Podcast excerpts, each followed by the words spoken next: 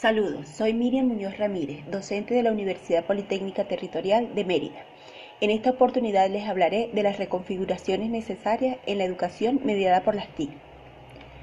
La situación de confinamiento generada por la emergencia sanitaria a causa del COVID-19 ha agudizado la necesidad de ir del modelo de educación tradicional a nuevos modelos en el proceso de enseñanza-aprendizaje. Si bien esta no es la única razón para tal giro, es la más dramática y de alcance global. Desde las últimas décadas del pasado siglo XX se había demandado incorporar la tecnología a la educación. Según documentos de la UNESCO 2019, es en el siglo XXI donde las tecnologías de la información y la comunicación han alcanzado mayor desarrollo con lo cual el sistema educativo se enfrenta al desafío de actualizar las prácticas y contenidos para la nueva sociedad del conocimiento. Tal actualización implica no solo incorporar las TIC al aula y en el currículum, sino además la formación de los docentes, la adecuación de los espacios, la mejora de los servicios de conectividad, entre otras cosas todo ello sujeto a la generación de políticas públicas que impacten de forma positiva y de manera integral en los sistemas educativos, tal como lo expresa la UNESCO.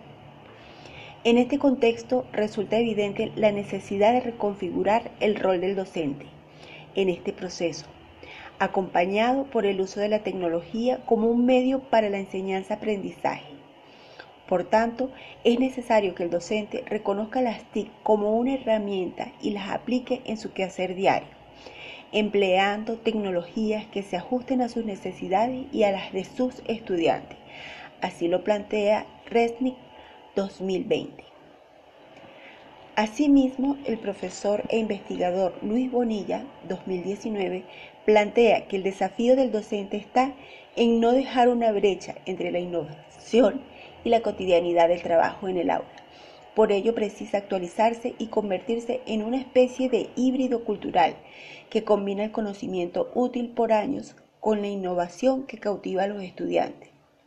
Sin embargo, Bonilla advierte la existencia de brechas que para reducirlas requieren de inversiones que escapan a las posibilidades del colectivo docente. Para cerrar esta reflexión, es preciso señalar que la educación en línea es una alternativa y como docentes debemos prepararnos para estos nuevos escenarios y nuevos desafíos pedagógicos. Gracias por su atención.